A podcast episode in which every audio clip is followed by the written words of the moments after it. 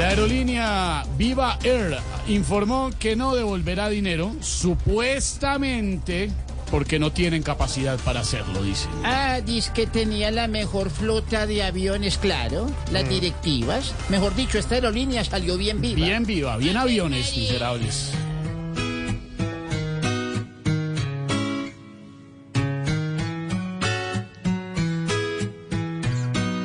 Llegará diciembre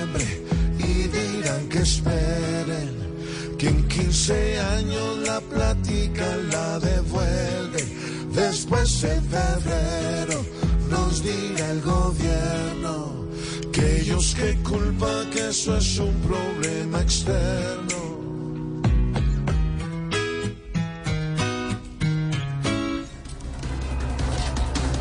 Oposición en cabeza del senador Miguel Uribe pide al presidente Gustavo Petro que no imponga reformas a la fuerza. Ay, ojalá, ojalá el presidente Petro no le vaya a dar piojos. ¿Eh? Porque lo que se le mete en la cabeza no hay quien se lo saque. Ay, tía.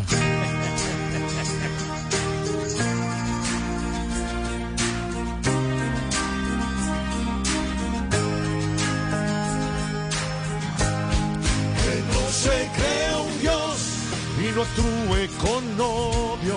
Dice la oposición con las reformas que haría y que escuche al país que ya no quiere sufrir por caprichos, por caprichos sin un fin.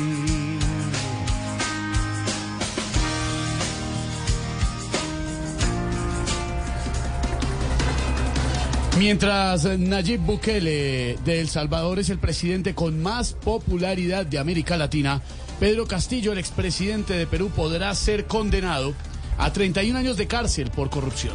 Eh, buenas tardes. ¿Cómo le va, presidente? Quiero contarles que el más popular voy a ser yo Ah, no me diga. cuando me traiga de El Salvador a los pandilleros ¿Cómo? para que hagan parte de la primera línea y pida la liberación de Castillo para que sea gestor de paz. Ah, no, mejor no.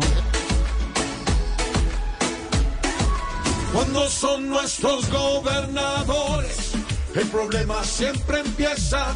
No les basta y se les sube el poder a la cabeza. Y es que pasa en todas las naciones.